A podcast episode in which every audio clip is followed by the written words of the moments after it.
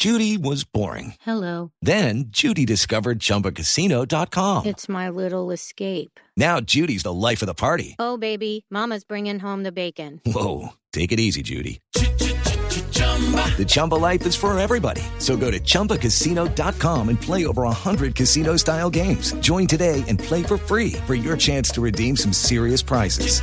chumba ChumbaCasino.com. No purchase necessary. Void where prohibited by law. 18 plus terms and conditions apply. See website for details. presidente de Guatemala de romper relaciones diplomáticas con la administración de Nicolás Maduro. ¿Qué más dice María Camila Castro? Joana, pues el canciller venezolano Jorge Arreaza dijo que el gobierno del nuevo presidente de Guatemala se convertirá en otro chiste de mal gusto solo horas después de que el conservador rompiera relaciones con Venezuela y ordenara cerrar su embajada en el país suramericano. Dijo textualmente que el ciudadano italiano que preside la hermana República de Guatemala se ha lanzado a los pies de Donald Trump de inmediato. Recordemos que durante el gobierno de Jimmy Morales en mayo de 2018, Guatemala le solicitó a Venezuela el retiro de su embajadora Elena Salcedo luego de acusarla de injerencia en asuntos internos. Ampliación de estas y otras noticias en blurradio.com. Continúen con Mesa Blue. A Volkswagen Gol y Voyage le pusimos lo único que les faltaba. Automático. En Blue Radio son las 8 de la noche en punto en Blue Radio. A los nuevos Volkswagen Gol y Volkswagen Voyage les pusimos lo único que les faltaba. Automático. Nuevos Volkswagen Gol y Volkswagen Voyage. Con caja automática secuencial de 6 velocidades, 110 caballos de fuerza, motor de 1.6 litros y más torque. La conectividad, la seguridad y la economía que ya conoces de Volkswagen Gol y Voyage en un nuevo modelo más cómodo de manejar. Ven por el tuyo a un concesionario y pásate a tu Volkswagen automático. Volkswagen. Son las 8 de la noche. Aquí comienza Mesa Blue con Vanessa de la Torre.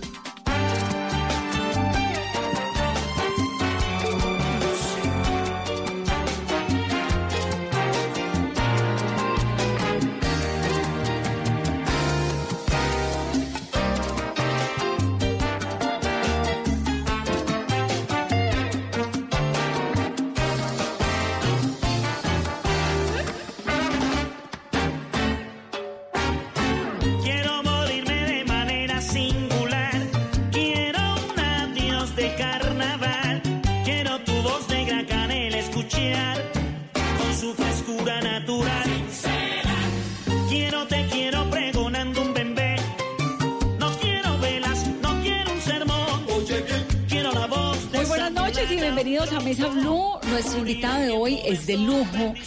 Es actores, compositores, cantantes, divertido, bueno, es un montón de cosas. Es sobre todo una caja de música y una máquina inspiradora de sueños y a mí me fascina tenerlo en esta cabina. Bienvenido César Mora a. Muchísimas gracias, Vanessa. Para mí, eh, un privilegio poder estar aquí contigo.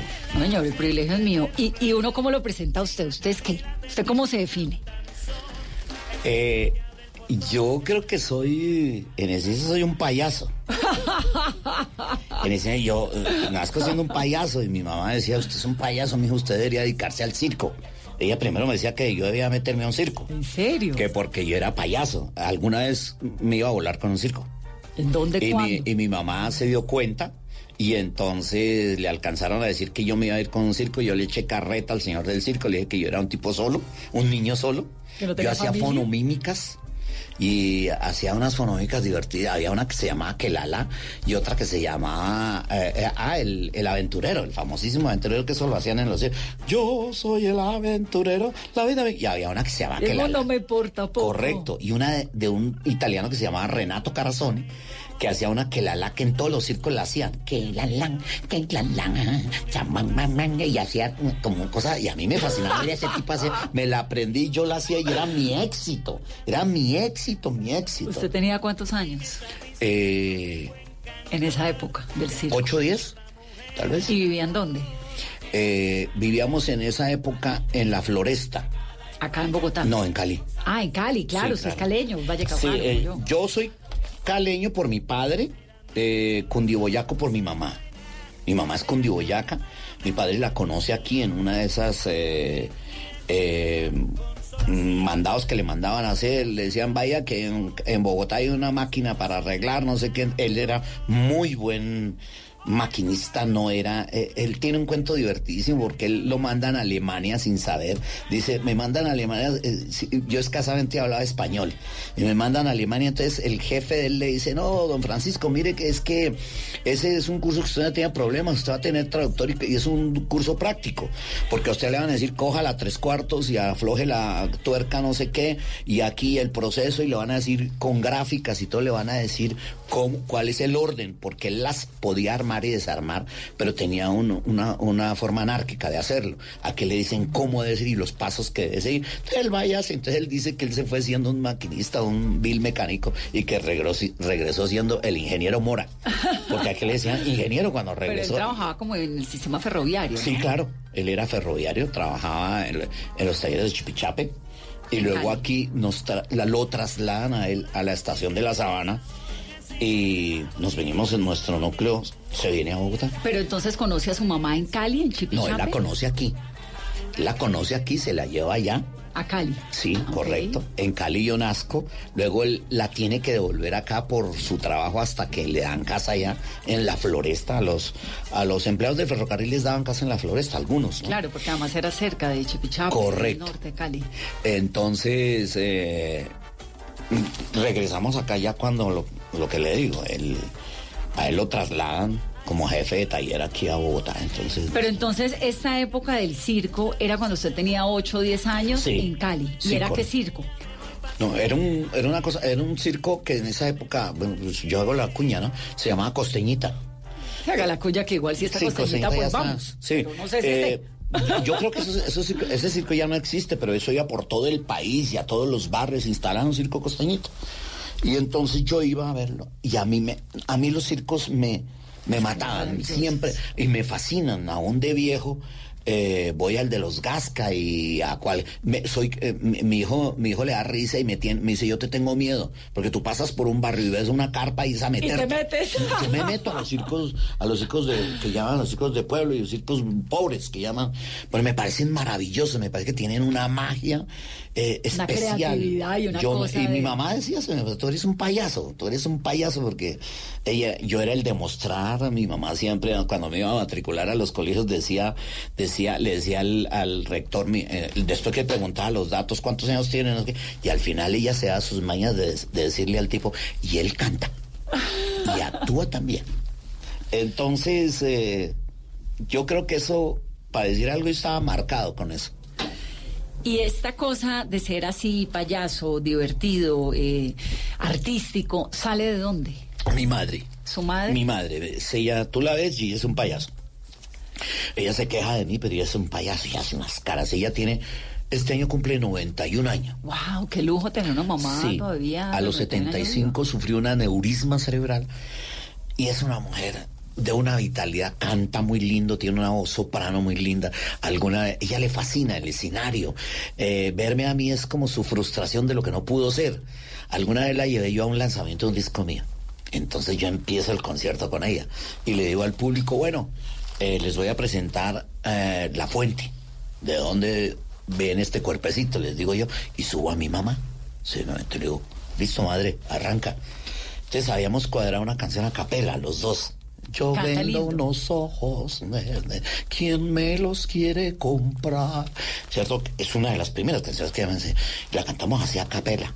Maravilloso, la gente como emocionadísima. Terminamos la canción y la gente aplaudiendo y aplaudiendo. Entonces, mientras la gente aplaudía, ella me decía, aquí a Sotoboche me decía, cantamos la otra, cantamos la otra". Mi mamá. Yo le decía, no madre, ya estuvo bien, ya estuvo bien. Ya me vinieron a saber a mí. Le gustan los, le gusta el doble sentido, les, le gustan los, las groserías, los chistes groseros. ¿Y de dónde saca ella esa chispa? ¿En su familia había una vena artística, un No, no pasado conozco talentoso? nada de eso, no conozco nada de eso. Yo solo la he visto a ella, ella le fascina, ella a los setenta y pico de años le decía, cómprenme una guitarra que quiero aprender a tocar guitarra, etcétera. Entonces, eh, es- no sé de dónde venga, es una cosa de ella. Y ella siempre, usted ha dicho en otras entrevistas que siempre se esmeró por ponerlo a usted en conciertos, en eventos. En, Sí, yo siempre en- cuento de... En esa cuanta anécdota tarima de un fuera posible. Ella veía un parque o un sitio donde ella, donde ella pudiera llevarme a, a cantar o hacer algo, ella me llevaba. Un día iba por un barrio y estaban en un bazar Y ella, se- yo siempre me veo de la mano con ella, o sea, es, mi, es como la imagen que tengo aquí. Ella iba conmigo para todas partes de la mano. Entonces, el, el presentador estaba diciendo, muy bien, aquí en la tarima de los éxitos, a ver, ¿quién más quiere subir aquí? Y ella se queda así y me dice, vaya, suba. Le digo, ¿pero qué voy a hacer? No sé, vaya, suba. Y me subió y yo me puse a cantar pues una canción que ella me había enseñado. Eso fue otra cosa, ¿no? Es que yo podía tener eh, reserva para subirme, pero una vez que estaba arriba, Nadie lo bajaba. difícil que me bajaran. Yo siempre me sentí como pez en el agua en la tarima, en un escenario, siempre me sentí muy Cómodo. bien, muy cómodo. Yo empecé a estudiar 50 mil cosas, nunca terminé ninguna, hasta que... ¿Qué fue lo eh, primero que estudió César? Yo empecé a estudiar eh, publicidad eh, en una, una academia aquí que se llamaba CIRDI. Eh, no, CIRDI, no, ahí en Chapinera. Bueno, ahorita no me acuerdo. Fresco, más tarde se acuerda. Bueno, y en el CIRDI, Centro Internacional de Estudios Investigativos, o no sé qué, eh, estudié filosofía, empecé a estudiar filosofía, iba a la Nacional, donde estaban mis compañeros, mis futuros compañeros de teatro, que me metieron a la facultad, de la cual después salí echado. Eh, pero yo tenía compañeros ahí, profesores, amigos, etcétera. Y hasta que un día decidí que eso era una sinvergüencería seguir en un lado y en otro. Que Y- más bien no se guía ninguno. no, y terminé eh, quedándome en el Teatro Libre de Bogotá durante 15 años, en los cuales yo estuve por todo el Colombia por todo el, y por todo el mundo, ¿no? no y yo creo que fuimos Sí, uno los... ese fue como, como el, el gran despliegue suyo, ¿no? Correcto. El- la entrada al teatro libre. Sí, claro, es en el teatro. Yo siempre digo que el teatro libre fue el que me enseñó a mí a leer y a escribir. En el sentido de que fue, me formó, me formó como actor. Viajé con ellos, conocí el mundo con ellos. Fuimos el primer grupo que fue a la República Popular de China. Fuimos los primeros en ir con una gira y una, una gira de 30 personas con cinco obras de teatro, un grupo de música. Los mismos actores bailábamos para que los chinos supieran cómo era un, un bambuco y cómo era una cumbia y llevábamos vestuario para ¿Eso eso. es qué año más o menos? ¿Qué década? 83. 83. Año 83. Fue esa gira con... Después ya siguieron otras idas con grupos más pequeños, porque pues ya una cosa de 30 era inmanejable. Pero íbamos grupos más pequeños a distintas zonas donde nos invitaban. Hacemos intercambios con otros grupos de teatro de Europa. Esa es la ventaja que tienen los grupos de teatro, ¿no? Que tienen conexiones con, con sus colegas en ¿Y las distintas- siguen teniendo? ¿El Sí, teatro claro, de hoy no. en día sigue Sí, siendo- claro, mira a Petra. El grupo de Petra de Fabio Rubiano Sí, es genial. viaja a todas partes del mundo invitados. Y Fabio, un berraco, haberle dado vida a Pues Petra. es el ser, no, me parece que es el hombre de teatro hoy en día más importante, junto con Sandro Romero, diría yo. Más importante, activo, un escritor maravilloso. A mí me gusta mucho él como escritor, ¿no? Y tiene un grupo, y tiene un grupo y una filosofía de trabajo maravillosa. Creo que es el que está escri- escribiendo y haciendo las cosas más importantes a ese nivel. ¿Y esto funciona qué? ¿Como unas alianzas con los teatros, las Claro. compañías en el mundo? Claro que sí, eso es una alianza entre teatreros. Es un conciábulo de teatreros. Entonces, tú conoces a un teatrero en España y ya quedas matriculado porque ya eres amigo de él y, y el colectivo y el circuito de los teatreros es una cosa muy fiel, mm, muy de amigos, muy de abrazarse y de quererse y de invitarse. Entonces, yo te invito a mi festival y te traigo a te traigo al Iberoamericano. Eso era lo que hacía Fanny, ¿no? Claro. Fanny lo que se iba era y se recorría los países del mundo recorriendo los grupos de teatro y después a las a algunas cosas del nacional iban a esos a esos circuitos, ¿no? Y ella traía un montón también Un de los montón, otros traía circuitos. una- hacía una curaduría, Y esa tenía que ser una vida bohemia maravillosa. Maravillosa, hermosa. Hermosa, yo Medio nómada, ¿o qué? Sí, claro, es de los de los de las épocas de la vida que yo recuerdo con más cariño, donde aprendí muchísimo, aprendí de solidaridad, aprendí, aprendí de, de mística por el oficio. Este es un oficio cada vez más desvirtuado en el sentido de que hoy en día, pero es producto de del desarrollo de la profesión y el desarrollo de la televisión o de los medios. Entonces hoy algunos muchachos entran al teatro para hacer un curso, para luego ir a la televisión porque es lo que tienen en mente. Yo soy de la generación que no le importaba quedarse en un grupo de teatro 15 años. Y las tablas. Y las tablas, es que las tablas es todo, es el germen, es donde uno va a aprender, donde uno tiene que regresar periódicamente a, revalo- a reinventarse. Eso es como la reportería, ¿sabe? Yo digo eh, un poco como una pasión profunda por el teatro, porque quería ser actriz de teatro y mi papá nunca me dejó. Entonces, cambié de oficio, pero es un poco lo que pasa con el periodismo y la reportería, que los teatreros siempre hablan o los actores de las tablas, que si usted no vuelve a las tablas es como si ese músculo se le adormeciera. es un poco lo que pienso yo del periodismo, que si usted no hace reportería es un poco como si el músculo de la creatividad o no sé, el talento para poder contar una historia u otra pasa por la reportería. El símil es perfecto. Yo creo que los buenos periodistas nunca se van de la reportería y de la calle. Claro, Uno la los calle, ve no- regresando a la calle. Es que en la calle está todo, Vanessa. Ese, uno aprende a hacer teatro en la calle viendo los personajes en vivo y en directo. Usted no se, usted no se puede inventar los personajes porque sí. Los buenos personajes que te salen, te salen producto de la sistematización de las experiencias. De ver en vivo y en directo los personajes. Tú no te puedes inventar al pordiosero porque sí. Sí, no que o al narco porque sí. Si, si te inventas un buen narco es porque de una u otra manera lo has visto y, eh, tienes una referencia y entre, mejor te salga la referencia es muchísimo mejor, ¿cierto? Eh, los, mejores personajes que, que, que yo tengo experiencia de, de interpretar siempre han sido producto de, de la vida real, del trabajo de campo, de estar en la calle. Estuve con un grupo de teatro 15 años recorriendo el país y viendo a las personas, viendo a los médicos, viendo al, al tendero, viendo al campesino, viendo al obrero, viendo al doctor, viendo, en fin, y de todos los estratos. Donde el Teatro Libre asistíamos, entonces uno sabía cómo, cómo, obraba, cómo obraba un pintor muy famoso, porque entonces Grau nos llevaba a sus fiestas y entonces veíamos a Grau. Y, ah, esto es- o las fiestas de Besudo, ¿cierto? Que ha sido presidente del Teatro Libre, entonces no conocía un sector de la, de, la- de la sociedad. Y luego con las giras conocía ese otro mundo maravilloso que es de las personas que hacen el país, ¿cierto? Que ponen el cuerpo. Eso es así, eso no hay nada que hacer. El teatro, al teatro hay que regresar, a la calle hay que regresar. A mí me fascina cuando tengo la posibilidad de hacer teatro, porque es la forma de reinventarme, mantenerme en un medio donde es muy difícil, ¿no? Claro, y después de tantos años supongo que se necesita esa mezcla de adrenalina y, y producción de creatividad que transmite la tabla y la calle, ¿no? Correcto, por- y además eh, en un en una industria que cada vez eh, crece, que hay Y que es más efímera. gente ¿no? efímera y gente joven buena. Sí. Afortunadamente es poca, mentiras. No, gente Pero- joven buena, pero también gente joven no buena. Sí, de acuerdo. que la, la experiencia es algo que, que es muy valioso y que no necesariamente se aprecia Sí.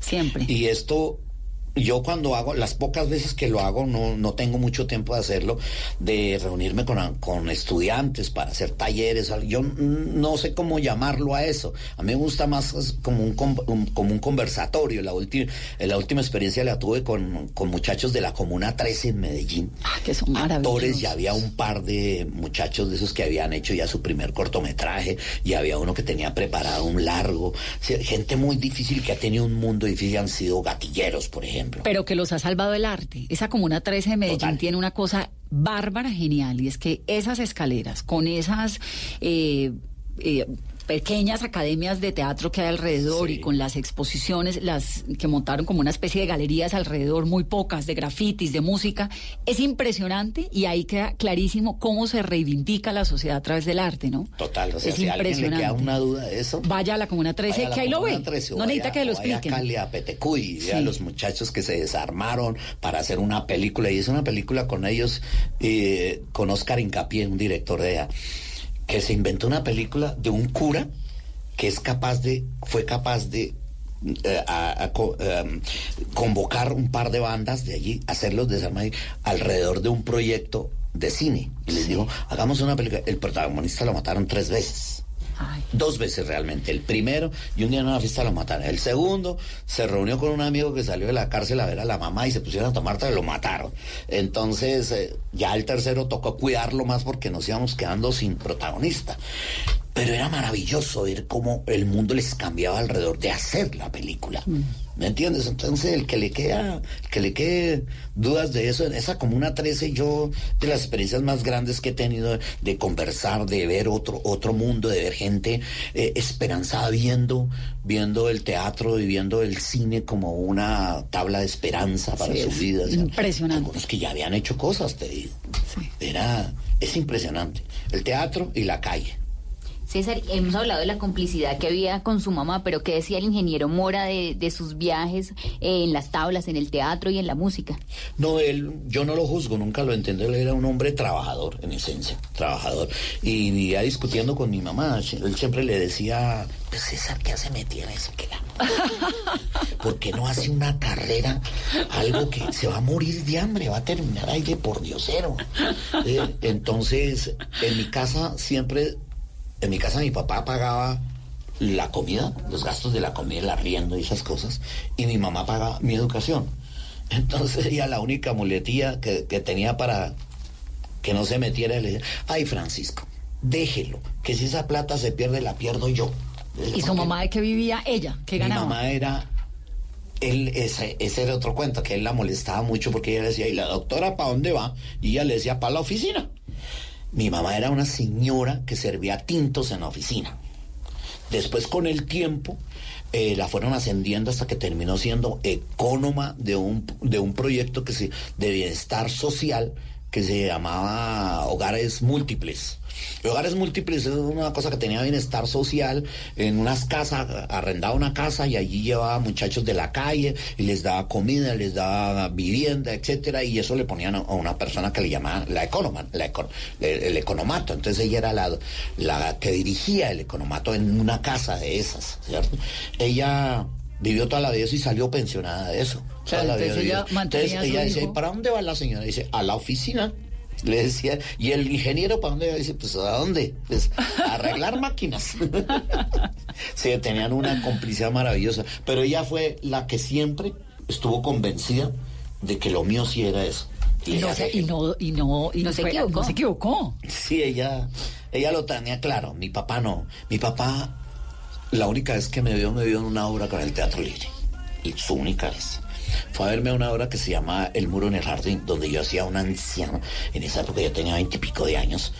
Y yo estaba muy caracterizado y era un anciano en muletas, basado en un hecho real que sucedió en la Candelaria, etcétera. Y entonces entran unos forajidos a una casa, se toman una casa, etcétera, etcétera, ponen de rehenes a todos los habitantes del inquilinato, etcétera. Bueno, y este es el único viejo que se les opone, y entonces lo golpean. Y mi papá estaba en el en el, entre el público. Y cuenta mi mamá que la codea y le dice, ve Marúa. Y para eso fue que se jodió, porque lo agarran a patada y a ¿Y qué le dice ese día después de verlo? No, él era, él no. Yo siento que él al final y después de verme tan empecinado de ver esa obra que a él le debió parecer, eh, mi mamá dice que él quedó muy sorprendido, muy impactado, ¿no? Porque mi mamá le decía, Francisco, eso es de mentira, eso no le están pegando, eso es de mentira. Él no era de, él nunca pudo expresar su afecto, por eso yo soy tan, No, pues es que tan era- cariñoso con mis hijos, con un- mi hijo. Un ingeniero de Sí, ferrocarriles. y era un hombre fuerte, Claro, hay muy gente que tiene la, pues, la mentalidad un poco más cuadriculada que otra. ¿no? No, él no sabía decir te amo, te quiero. No, no, no, no, no, no, no. Él nunca lo pudo expresar, nunca lo pudo expresar. Lo único cuando se estaba muriendo fue que me dijo, un día yo fui a verlo, en esos días que estaba tan mal, en la casa de mi mamá, y me dijo, me dijo, qué vaina, no, no le dejé nada. Dijo, espero que, lo que por lo menos le haya dejado respeto, unos principios y, y buena memoria, me dijo así. Ay, divino. ¿Y Buena qué le memoria. dijo? No, yo no le dije nada. Yo me quedé callado porque estaba tan mal. So, me dejó así muy impactado eso. Eso era un hombre en su lecho de muerte diciendo, como pidiendo perdón. Claro. No estoy al lado suyo diciendo qué vaina, no le dejé nada. No, pero le debió haber dicho no, papá, fresco. No, no, que yo quedé, yo quedé mudo, yo quedé mudo. No pude expresarle nada. ¿Y hace cuánto fue? Él se murió eh, hace 25 años. César, ¿y usted en sus afectos cómo es? ¿Como más su papá o más como su mamá? ¿Usted es un hombre de expresar No, sus emociones, el te quiero y estas cosas? Yo me la paso diciendo te amo. A mi hijo tiene 25 años y si yo te muestro ahorita el celular. Mi amor, te amo. me- entonces él me dice, te ves divino, te amo. Y todas las conversaciones empiezan, te amo. Con mis hijas lo mismo, con mi esposa es exactamente lo mismo. Yo tengo una relación maravillosa que le agradezco a la vida. Y mi hijo lo que ha visto durante sus 25 años es decir, te amo.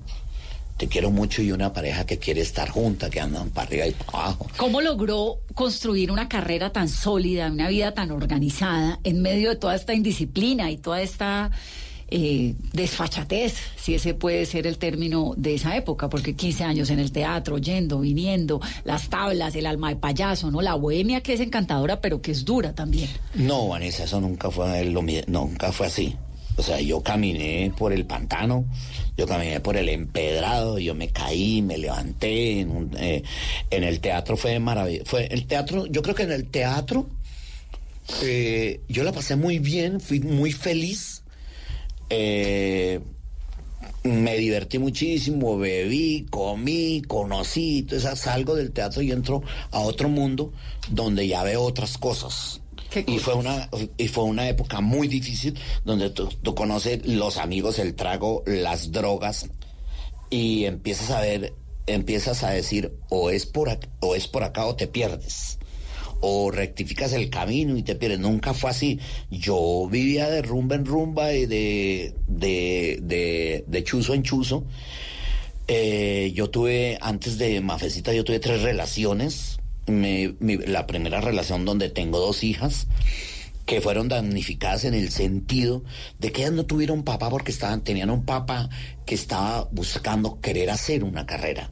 Entonces mi madre era la que las cuidaba. A una de ellas alguna vez me la llevé, a la mayor, a Lenca, me la llevé a una gira y me metió en una huelga de azucareros en el Valle del Cauca y los obreros me decían, usted está loco, usted cómo trae una niña, hay que sacar esta niña de acá y me la, la sacaron en un camión, un, en un furgón para que me la tuvieran en Cali cuidándola mientras yo salía de ahí.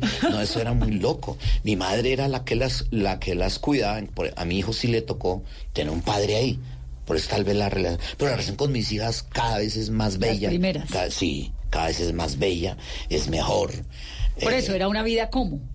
era una vida era una vida donde veían al padre muy de vez en cuando el padre se la pasaba en giras eh, no se la pasaba en la casa porque yo vivía no, con el Teatro Libre hicimos cinco giras nacionales que, gira- que hacer una gira nacional con el Teatro Libre es salir de Bogotá a Girardot y de ahí hacia esta zona hacia el occidente o ir hasta la punta en La Guajira o ir por el lado de los llanos saliendo desde Bogotá con un bus y un camión con la escenografía atrás eso podía durar dos tres meses y regresábamos. Luego las giras internacionales. Era. ¿Cómo- ¿Y cómo se salvó usted de- del exceso? Yo. Esto puede sonar arrogante, pero creo que fue una. Parte fue una autorreflexión. Algo como que eh, el, el instinto de conservación que me decía: eh, me voy a morir. Esto voy a terminar algún día por ahí tirado en la calle o quién sabe qué, un infarto o alguna cosa. Y lo segundo fue la llegada de Mafecita, ¿no? Llega mi esposa, llega Mafe, y cuando llega Mafe es que yo empiezo a tener una vida completamente diferente. ¿Cómo conoció a Mafe? Yo la conozco, yo estaba viviendo con otra, con otra pelada, con la que vivimos dos años y que nos separamos muy amigablemente un día en el comedor de la casa. Yo le dije, María Adelaida, te vas a tener que volver para Medellín. Y ella me dijo, sí, sabes que sí. Y, me- y yo le decía, "Se- separémonos ahora que todavía nos queremos. Porque éramos, eh, eh, éramos agua y aceite, eso no. Ella no entendía este mundo y yo la entendía muy bien. Ella hablaba 80 veces con su familia en Medellín. Yo le decía, no te has podido destetar, tienes que. Eh, Me dice, no, yo no entiendo lo tuyo, no entiendo lo tuyo. Entonces, alguna vez que estaba con ella tratando de buscar un apartamento, que ella decía, buscamos un apartamento, encontré, Mafe era amiga de, de, de Carolina Sarmiento, la ex, espo- la ex esposa de Luis Eduardo Arango. Entonces vimos que la, la vi allí, que era la que vendía los apartamentos. Yo la miré así, pero nada más. Después ella empezó a ir a las obras, donde, a taxi, que yo hacía taxi en esa época, era una obra muy exitosa. barbaridad. Barbaridad. Entonces la porque eran amigos con el Luis Eduardo y con él. Y empezamos, eh, ella siempre le cuenta a la gente que ella fue la que me conquistó a mí.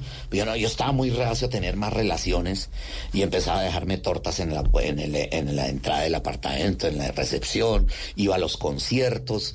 eh, em- empezó a quedarse en mi casa, un día la eché de la casa, le dije, no, no, no, no me acostumbro a ver tus cosas aquí, lo siento mucho. Y ya Adelaida se había ido para Medellín. Claro que sí. Y me dijo, entonces me voy. Le, sí, sí, mafisita, no, no soy capaz. Después nos dejamos de ver otro día. Yo la llamé. Me dijo, le dije, ven. Dijo, ¿de verdad? Le ven. Se quedó esa noche en mi apartamento y al otro día dijo, bueno, me voy. Y yo le dije, no, quédate. No, quiero que me quede esta noche. Entonces me- yo le dije, no, quédate para siempre. Así fue.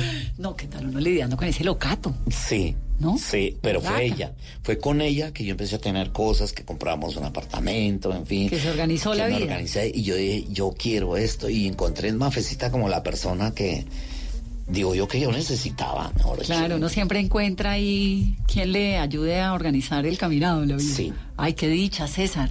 con inco- incondicionalmente, sin discursos, sin rollos, sin insultos, sin juzgarme. Ella me decía, tú eras, te quieres estrellar, te quieres morir, listo. yo te- Ella era- es una mujer mucho más joven que usted. mucho más joven, sí, Mucho tiene menos, ¿no? 12 años menos que yo.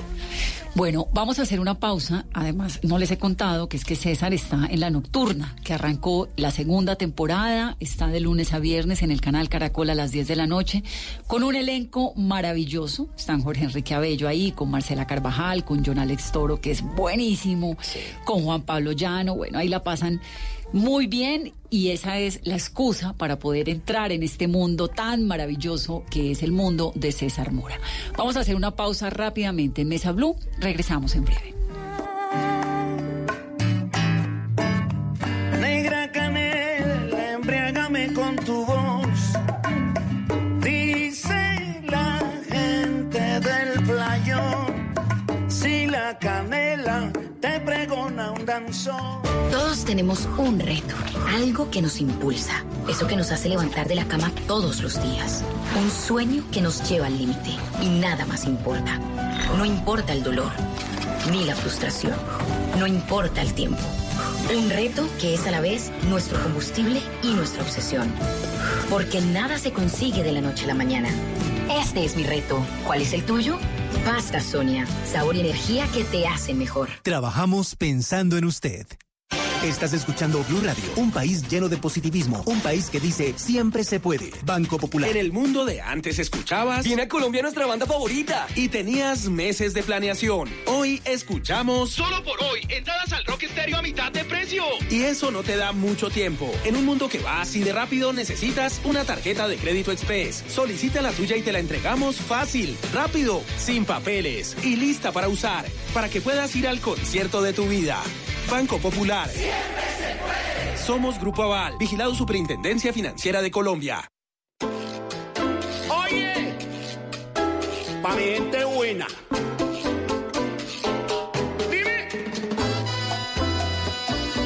Continuamos en Mesa Blue, estamos hablando con César Mora haciendo un recorrido por su vida y vamos en Mafecita. Pero es que lo enamoró de Mafecita.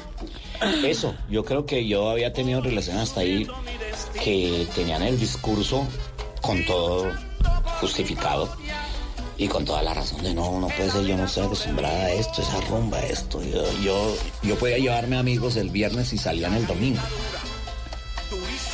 Con Mafecita pasó que Mafecita simplemente me decía, ¿cómo quieres vivir? ¿Qué quieres de la vida? ¿Quieres esto? Nada más. Y fue es que es que Mafecita es un parche demasiado bueno. Es una compañera maravillosa. eh, yo me río mucho con ella. Ella se ríe mucho conmigo. eh, la cocina es como nuestro nuestra nue- nuestro cuartel en el sentido de que yo llego. Ella está en su oficina, nos vamos a la cocina a hablar de lo que pasó en el día. Luego ella se va a su oficina, yo tengo mi estudio también en mi casa.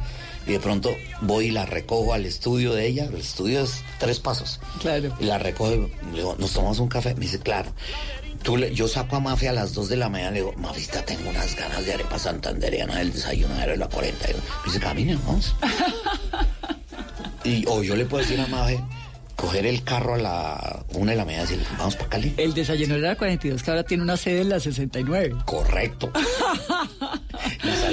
Está son buenísimo, máximo. buenísimo. O el cañón del Chicamocho. Eso, eso es una verdad que entonces yo me sacaba Mafia a la una de la mañana. O Mafecita, si, tú- si yo, tú le dices a la una de la mañana, nos vamos para Cali. Ella Ajá. mete dos cosas y nos vamos para Cali a la una de la mañana. Qué dicha. ¿Cuántos años juntos? 28. 28 y un hijo de 25. Y un hijo de 25. Qué dicha, César. Bueno, usted montó la orquesta María Canela en 1973. Sí. ¿Por qué se llamó María Canela?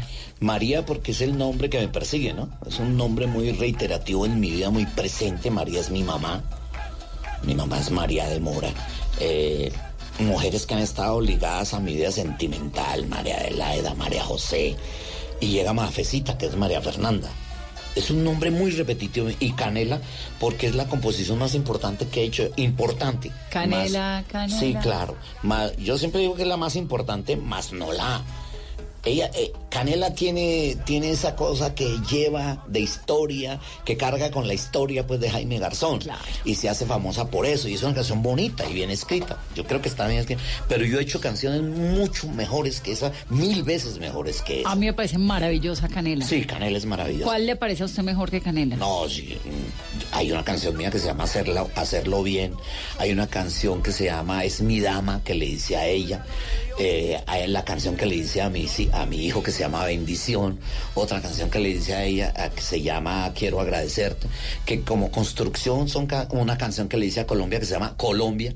Pero Canela Mira cómo es la vida de irónica. Canela no ha permitido ni ha, ni ha dejado que la gente vea más de, de lo que hay en César Mora en términos musicales. Ah, ok, claro, se porque abarca un no montón. más. ¿Cuál es la historia suya con Jaime, Jaime Garzón? Con Jaime, al contrario, y te agradezco por la pregunta porque sí, cada vez me toca y, y me gusta aclararlo. Yo no fui de los más amigos de Jaime. O sea, quisiera haberlo sido. Pero no, no, mi, mi relación con Jaime fue más de la rumba. Claro, más de encontrarnos en las noches. eh, encontrarnos en la noche y de su gusto por la salsa y por esta en la única en el terreno en el en el único terreno en el que yo lo podía tumbar y porque lo digo con cariño Garzón podría ponerse eh, podría llegar a ponerse pesado y arrogante de tanta cosa que sabía y lo mandaba a uno vaya lea y hablamos o vaya estudie", lo mandaba a uno a leer Entonces, una vez yo me acuerdo que le dije usted ha oído este tema me conseguí un tema así, pues, un tema donde cantaba, me acuerdo que era Juan Legido con la Sonora Matancera. Y le oiga esto, ¿usted ha oído esto? No, y eso que le vaya a estudio y después hablamos. Era la única forma, pues, de tener. Pero mi, mi encuentro con él era en las noches, en, eh, cuando yo tocaba con mi orquesta. ¿En dónde tocaba usted? Yo tocaba en la Teja Corrida, en la quinta con, 26, con 26, es eso. Ahí, to- ahí nació Nietzsche, nació Guayacán y nací yo como músico de orquesta. Yo tenía el grupo El Son del Pueblo, ahí tocaba Guayacán. Nietzsche tocaba en otra casa que se llamaba Casa Colombia y otra otro sitio mm, mm, don- de Chocuanos, donde tocaba Varela con una chirimía que él tenía allí. Se la pasaba con un, con un saquito así aquí por el frío y un cuadernito aquí debajo del brazo, donde escribió toda esa maravilla de música que, que, finalmente después le legó a, a Colombia. Y yo tocaba allí, eh, en la Teja Corrida, y, y- pero ese era, ese era, ese era, ese era, ese, ese- la Teja Corrida era como un microcosmos donde se juntaba toda la sociedad de- del, del país. La gente, la gente, allí iba el M19, el LN, iban los militantes de las, de las, eh, de las guerrillas urbanas de todo el mundo, pero iba el ministro, iba, allá se murió Yader Giraldo, el famoso periodista, se murió allí. El Yader Giraldo, me acuerdo que él le da un infarto, se va a la clínica, después no se aguanta y se vuelve, a- se vuelve a la teja corrida y se muere allí. Ya. Entonces, ¿de qué estaba hablando yo ahorita que me fui De por el lado César, del- entonces usted estaba en la, en la de Jaime Garzón, usted estaba en la Ah, teja corrida y se Jaime llegaba pasaba, al sitio. Jaime a llegaba. Jaime llegaba a la teja y me hacía así, con las manos, me decía, Mora, ya llegué. Y Mora, ya llegué es que había que tocarle canela. Y a las 4 de la mañana se ponía al frente y decía, Mora, ya me voy. Y había que tocarle otra vez canela. Una vez, cuando yo conozco a Jaime Garzón, lo conozco en un apartamento, en una rumba, donde abren la puerta y el que me recibe es él. Y me hace así con él, me dice, usted tiene una canción que a mí me mata. Entonces yo estaba en esa época lanzando un tema que se llama Caramelo de Maní. Entonces yo le dije, ah, Caramelo de Maní. ¿Le gusta Caramelo? Me dijo, no, sea bruto, usted hace canciones y no sabe lo que escribe. Canela, hombre.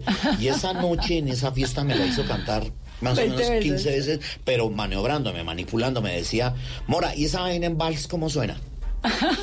Y en bolero, ¿cómo sonaría Canela? Y al rato, y eso si fuera una ranchera, ¿cómo sonaría en ranchera? O sea, ¿cuántas veces la podían tocar en una noche? Sí, no, esa noche la tocamos unas 18 veces. Por, por eso. maravilla. A él le fascinaba y eso fue lo que hizo que Canela se convirtiera en lo que se convirtió a, la- a raíz de, de su asesinato. Y mi relación con él no era otra diferente a, la- a las noches y cuando, cuando yo estaba en concierto, que un mes antes de que lo asesinaran, me encontré con él y me propuso un programa que fue el que posteriormente terminé haciendo con José Gabriel. Pero él lo tenía concebido de otra manera. Y, y los de RCN lo concibieron estilo Letterman. Que era su Eh, orquesta ahí Claro, maravillosa. eh, con- Garzón me, me, encuentro con él y me dice, Mora, haga- hagamos, un, hagamos un programa, usted hace la música, yo hago la payasada, así me dijo. Le dije, ¿cómo así, Garzón? ¿Qué es? Pues sí, yo me echo la payasada, yo me echo la car- el carreto y usted hace la música. Entonces, por ejemplo, y me, me acuerdo de la canción, me dijo, por ejemplo, cogemos Colombia Tierra Querida. Entonces, en lugar de decir Colombia Tierra Querida, himno de Pedro entonces ponemos Colombia Tierra Querida, himno de Cafres y no sé qué, y bla, bla, bla. Entonces, yo me echo esa carrera. Entonces, la discusión que teníamos en ese momento y que la aplazamos para la próxima entrevista que, no, que, tu- que tuviéramos era, yo le dije, Garzón, piense más bien en hacer música original porque nos cobran derechos. Entonces usted haga las letras y si quiere yo le pongo la música, pero no hagamos música conocida, sino con, con pistas y con música original. Bueno, Mora, déjeme echarle cabeza y yo voy hablando del piloto. Y ahí quedó. Y ahí se quedó.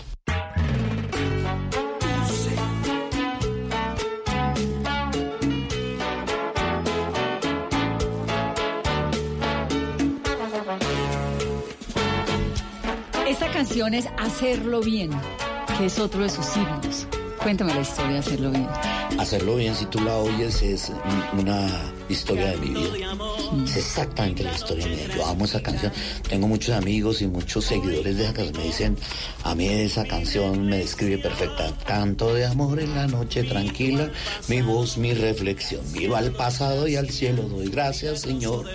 Milagroso de buga, sobreviví. Pues, eh, sería un engaño decir que no pequé, que no mentí. Gané y perdí, solo intenté hacerlo bien. Y sigue, y sigue diciendo, y sigue contando lo que fue la historia de mi vida. Conocí a los ricos, conocí a los pobres, sé, sé de la necesidad, eh, tuve amigos, pero me quedé solo también. Y siempre intenté hacerlo bien, ¿no? Es una canción muy autobiográfica. Y la canción de su hijo, ¿en qué momento decidió escribirla? Porque el nacimiento de su hijo también fue muy especial. Fue el momento más feliz de su vida, César. Yo no diría que fue uno de los momentos gratos y maravillosos de la vida, porque además yo estuve en ese nacimiento, ¿no? Yo vine a nacer, yo vi a Mafecita dar vida. ¿cierto? Entonces. Hasta le priva a Mafecita, ¿no? Sí, no, Se ya. muere Está enamorado. Mafecita es mi vida, Mafecita es. Qué dicha. Lo- Qué belleza uno pasar 28 años con alguien y cuando hable de ese alguien que Y se la- le mueva el alma tú como nos se lo ves a muestre. nosotros y la gente se, se sorprende que podamos todavía hacer ese parche que somos ella y yo. Pero en esencia es ella, ¿no? Cuando yo le escribo a ella canciones, yo le digo, si no es por ti, esto es imposible. Me preparé para un pasatiempo, le digo yo. Y ahora somos, somos tierra para sembrar, tú y yo. ¿cierto? Es- Yo sin ella no, no, no, pod- no estaría aquí. No estaría aquí. Es por eh, mi hijo, es que lo que pasa es que es el producto de ese amor, es ese hijo que a lo mejor uh, visualicé y le escribo eso, ¿no? Es una canción donde yo le digo, le pido excusas por estar tratando de darle todo el tiempo decirle por dónde y darle consejos y, no dejarlo crecer y no dejarlo ser. Entonces digo que todos los padres tenemos eso, pero es por ese, por esa necesidad de, de que no vayan por los caminos que uno le tocó transitar, ¿cierto? Entonces, Sí, en eso Rubén Blades es un mago cuando dice ese es mi norte. que los hijos, todos queremos para los hijos una vida mejor de la nuestra, ¿no?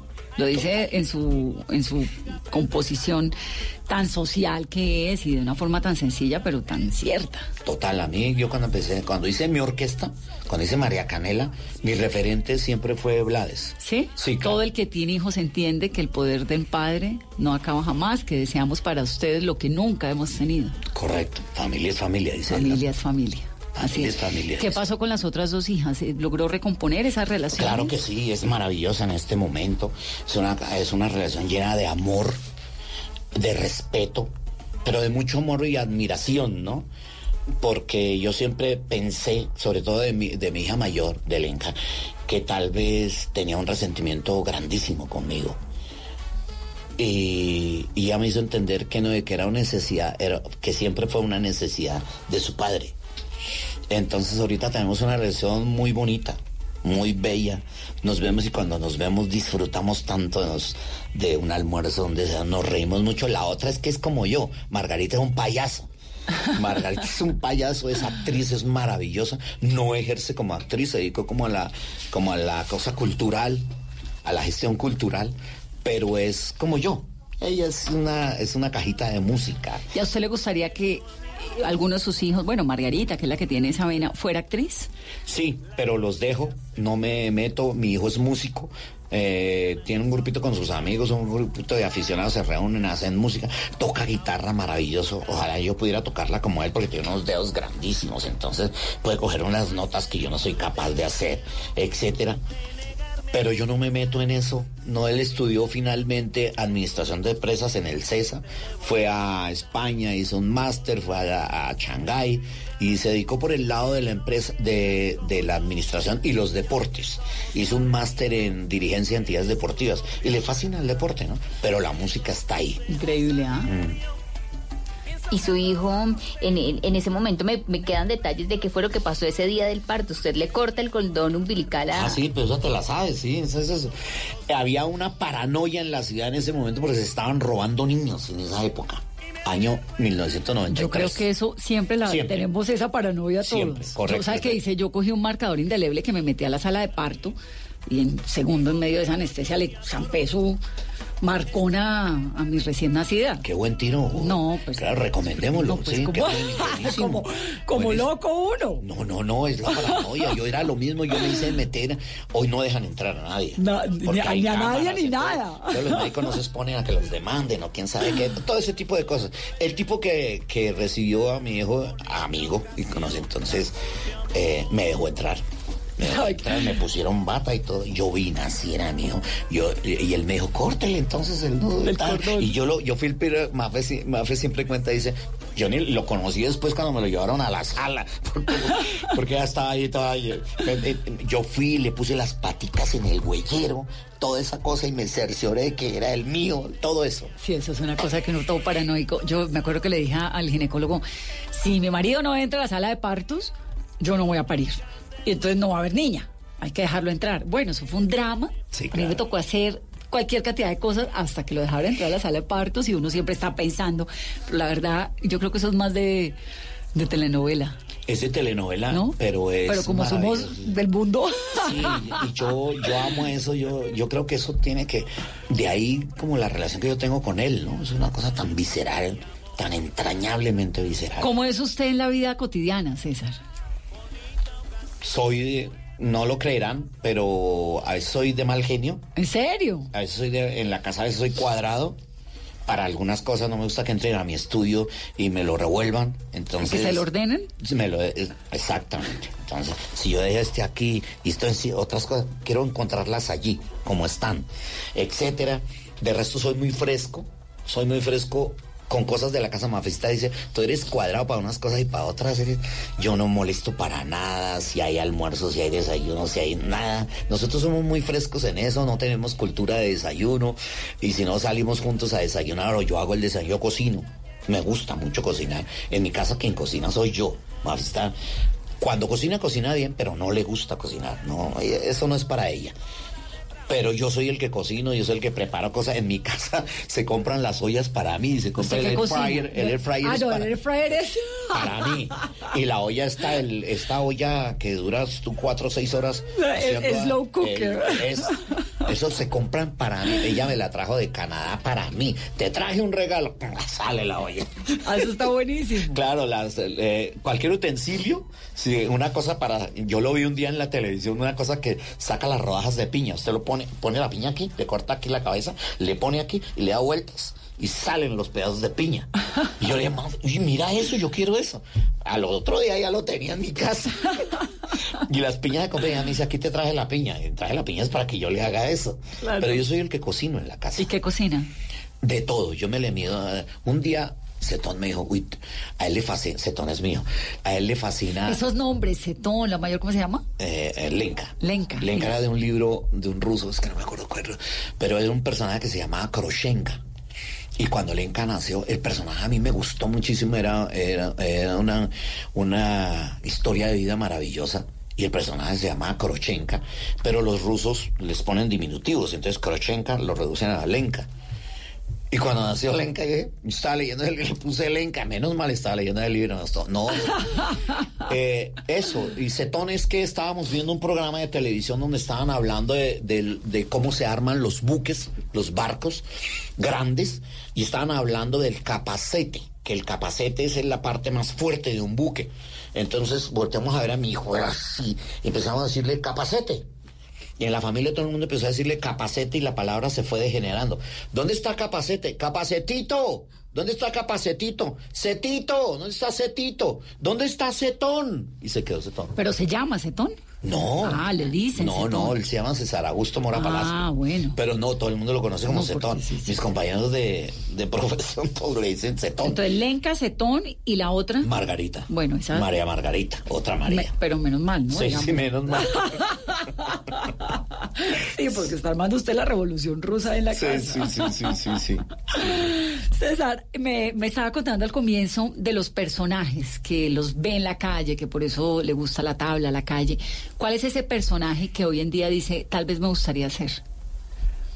O que le falta por hacer, porque bueno, por ejemplo. Sí, yo llegué a una edad en que las, ojalá, bueno, ahorita voy a hacer un proyecto que de esos que uno sueña, uno sueña con las obras de O'Neill. Las obras de O'Neill son para personajes de 50 para adelante, donde están los mejores personajes, personas ya con una experiencia de vida, sabios, mm, mm, donde han depurado su- sus demonios, etcétera. Y, y las obras son perfectas para yo alguna vez quise hacer ah, Polonio el padre el padre Ofelia eh, eh, en, en Hamlet. Porque es- a mí siempre ese personaje y yo hoy en día tendría la, la edad para hacer Polonio sí me gusta cuando yo hice el Rey Lear y yo era el bufón del Rey Lear yo decía algún día yo quisiera ser el. Rey Lear Algún día quisiera ser el, el Rey Lear. Claro, el bufón del Rey Lear es el bufón, el mejor bufón que tiene la cronología de los bufones shakespearianos. Es el mejor. El contestatario, el inteligente, el músico, el cantor, todo. la conciencia del rey, ¿cierto? Hoy en día quisiera ser el Rey Lear. Pero la vida hoy me ha premiado Manolo, Manolo Orjuela, va a ser con el Colón un proyecto de Arthur Miller que se llama Todos eran mis hijos. Todos eran mis hijos es una obra que se estrenó el año pasado en Nueva York con Sally Field. Inclusive aquí transmitieron el, el estreno en directo, Cine Colombia lo transmitió. Bueno, este, este tipo se va a meter a hacer esa vaina. Eso es un monstruo, eso es un riesgo grandísimo. Pero yo me le meto. Yo me meto porque creo que es esos premios que te dan, que te da la vida a esta edad. Ese es el tipo de personajes que yo quisiera hacer. Siento que hay muchos personajes maravillosos por hacer. Yo veo películas de películas de tres viejos en Las Vegas o tres viejos argentinos eh, contando sus historias. Ah, es que es Los buenísimo. Eso es buenísimo. Sí, sí, sí. Aquí como que todavía no le creemos a eso. Ya hay buenos actores para hacerlo. Di tú un Fernando Arevalo, un, un Álvaro Bayona, A los viejos, a dice. los viejos, sí, claro. Donde se pueden hacer obras maravillosas, maravillosas, con, con unos contenidos y unas historias aleccionadoras de vida. Yo sueño con eso, ¿cierto? Afortunadamente a mi trabajo no me falta. Estoy haciendo personajes para mi edad hoy en día. ¿Cuántos años tiene? Yo tengo 65 años. Y... Y anda con su chaqueta de cuero, su Ah, no, sí, eso sí, yo soy, yo soy, yo soy, yo soy hippie, yo soy de la generación de los sesentas. Entonces, eh, esta mañana me decían en la calle, usted eh, alguien le dijo al otro, "Eh, es que César parece un rockstar. Es que parece y un el rockstar, y el tipo de- y, el- y la niña decía, es un rockstar. Es un Entonces, rockstar. cuando yo, en- la gente me ve cantando salsa, entonces yo brinco, yo me he visto diferente. No diferente, como siempre me he vestido, como me vestí en los 60. Me gustan los sombreros, me gustan los chalecos, me gustan estas cosas, los collares. Las es- pulseras, Las pulseras, yo soy sesentero, yo soy hippie. Yo soy hippie, hippie me quedé. Pues estaba contando César la receta y no perdí. ¿Qué es lo que le gusta cocinar? Que cocina de todo. Ah, pero... no, la receta. ah, ah, te decía que a mi hijo oh, le fascina el, el brazo de reina. Y un día me dijo, debías medirte El la- postre. Sí, claro. Uy, pero eso es difícil. El brazo de reina de la castellana es maravilloso. Y a él le fascina. Entonces me dijo, ¿te le mides? Le, ah, me le mido. Lo hice, ya no me acuerdo cómo hacerlo. Pues si cojo la receta, vuelvo y lo hago. Pero mi hijo era así, me decía, eres un crack, deberías ir a Masterchef y así cosas que hacen, eres un crack. Yo me hago un osobuco, que es para chuparse los ¿Cuál dedos. es el secreto de los obucos? ¿La cocción lenta de tiempo? La ¿Qué? cocción lenta, darse tiempo porque eso es de paciencia. ¿Eso cuánto Esos dura son de esos platos perfectamente cuatro horas y lo hacen en una olla grande. O sea, hoy en esa olla que me compró Mafecita lo podría hacer en dos horas. Pero- o pitar la carne antes, pero hay gente que pica la carne antes, pero eso le quita esencia, le quita sabrosura. A él hay que dejarlo que se, que se vaya, co- eh, la- que la cocción le dure sus cuatro horas en una olla normal, tapadita, con sus ingredientes, su salsita y la cosa. y. Me queda delicioso, me queda muy rico. Pues no Pero lo dudo me- porque si le pone esa sazón a la comida que le ha puesto a la vida, todo le queda bueno.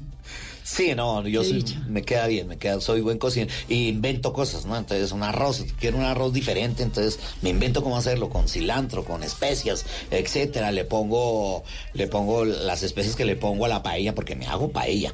Me hago la paella también. No, me encanta, me fascina, me relaja. Entonces yo pongo mi baffle en la cocina donde digo salsa o jazz, ¿cierto? O rock que me fascina. Yo soy rockero frustrado. Tuve un grupo que se llamaba Línea Directa.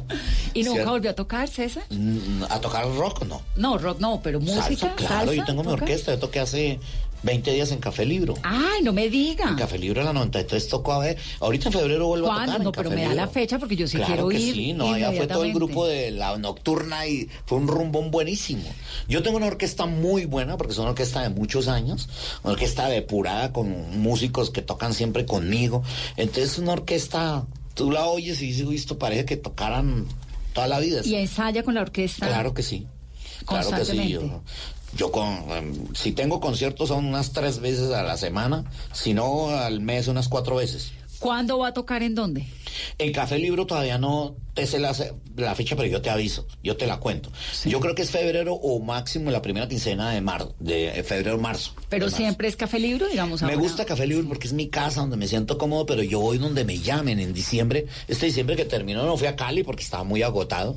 Me llamaron a tocar, pero pero aquí en Bogotá toqué en esas fiestas de fin de año, me toqué con el Ministerio de Salud, toqué con, con Petrobras, con gente que me contrata para tocar, ¿cierto? En Qué sus fiestas de maravilla. fin de año. Me quedé con ganas de saber dónde aprendió música. Yo no lo del aprendí teatro ya, pero no. ¿de dónde salió músico? No, yo salí músico por mi mamá, porque a mi mamá es la que le gusta la música. Mi papá en eso era melómano, coleccionista de sonora matancera, le fascinaba la zarzuela. En mi casa los fines de semana se oía zarzuela y música clásica. Entre semana, sonora matancera al piso, pues.